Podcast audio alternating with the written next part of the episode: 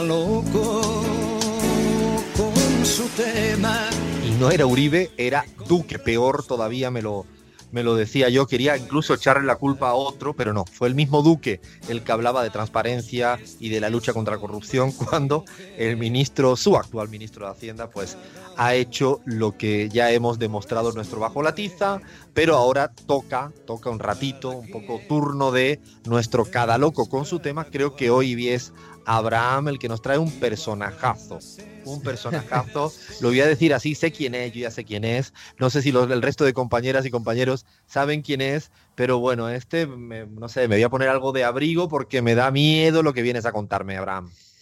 Así es, Alfredo. Bueno, qué bueno que no todos lo sepan, ¿no? Porque yo sí quiero empezar con, con esta incógnita.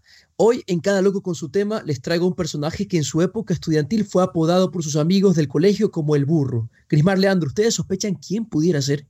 Yo creo, Abraham, que seguramente debe ser alguien que, que haya sido demasiado exitoso en los deportes, pero muy poco en las matemáticas, ¿no?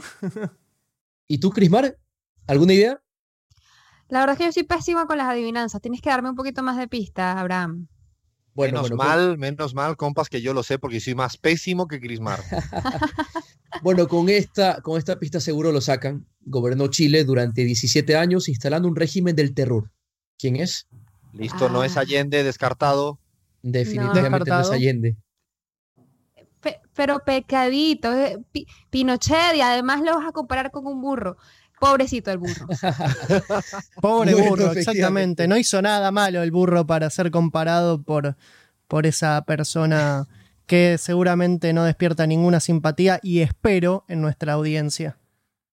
Nuestra campaña a partir de ahora, compañeros, es todos somos burros, ¿no? Todo para que, por favor, protejamos a estos burros ante ese comentario del señor Pinochet. Madre mía.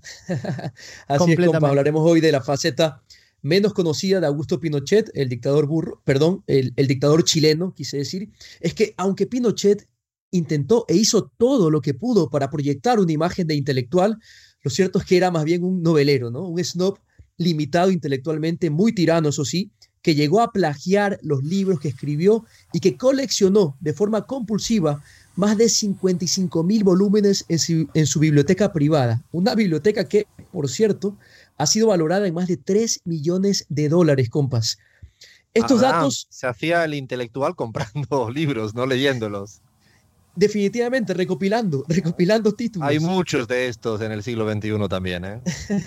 y bueno, estos datos no me los invento yo, lo revela el periodista chileno Juan Cristóbal Peña en su obra La secreta vida literaria de Augusto Pinochet, que muestra la obsesión del militar por aparentar ser un estudioso, sobre todo de geografía, Marxismo y Geopolítica. Miren ustedes, precisamente uno de sus libros, quizá el más famoso, se tituló así, Geopolítica. Lo escribió antes de tomarse el poder y bueno, según la crítica literaria se trata de una obra realmente mediocre en la que se nota con facilidad la escasez de notas bibliográficas. Hoy se ha descubierto que el texto plagia en sendos segmentos a su mentor, el general de izquierdas Gregorio Rodríguez Tascón, al que le debía una carrera académica.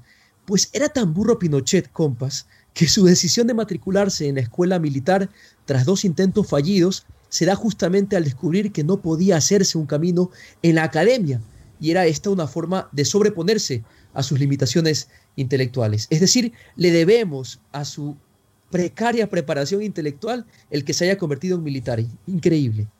O sea, resolvió, resolvió sus complejos eh, de, no llegar al nivel intelectual que quería, pues matando a gente, ¿no? Increíble. ¿eh? y además debe ser, los que estudian esto deben seguramente encontrar una beta de explicación en este sentido. Y bueno, más datitos. En el año 1925, Pinochet ingresa al internado del SSR, conocido en esa época por formar a los futuros sacerdotes. Bueno, solo un año duró allí, según los registros, cursó primero de preparatoria, lo que hoy equivaldría a primer año de básico para niños de 6 años, pero él tenía 9 años. En el año 26, es decir, un año después, Pinochet se traslada a Quilota porque no sé, a Quillota quise decir, porque no se acostumbraba a estar lejos de sus padres, y bueno, ahí fue matriculado en el principal colegio católico de la zona, el Instituto Quillota de los Hermanos Maristas. Bueno, según la información proporcionada por el Colegio Augusto Pinochet, cursó cuarto y quinto de preparatoria. ¿Por qué se saltó dos años entre el SSR y el instituto? Eso es un misterio. En definitiva, es precisamente en este colegio donde lo apodaron el burro por su manera particular de reírse y por las malas notas. Luego, rápidamente pasa Pinochet por el, el, colegio Sagrados Corazones. Como no era buen alumno, los curas, asustados de que bajara el rendimiento del colegio durante los exámenes nacionales, lo instaron a postular a la escuela militar. O sea, cae, cae lo militar casi por porque no da ni una en el sentido de los estudios, ¿no? Mal estudiante. Y porque seguro en los deportes tampoco le iba bien, así que, aprovecho para pedirle disculpas a todos los deportistas por compararlo con semejante eh, adefesio humano. es decir, que hoy le pedimos disculpas a los deportistas y a los burros. Exactamente. Por favor, sí.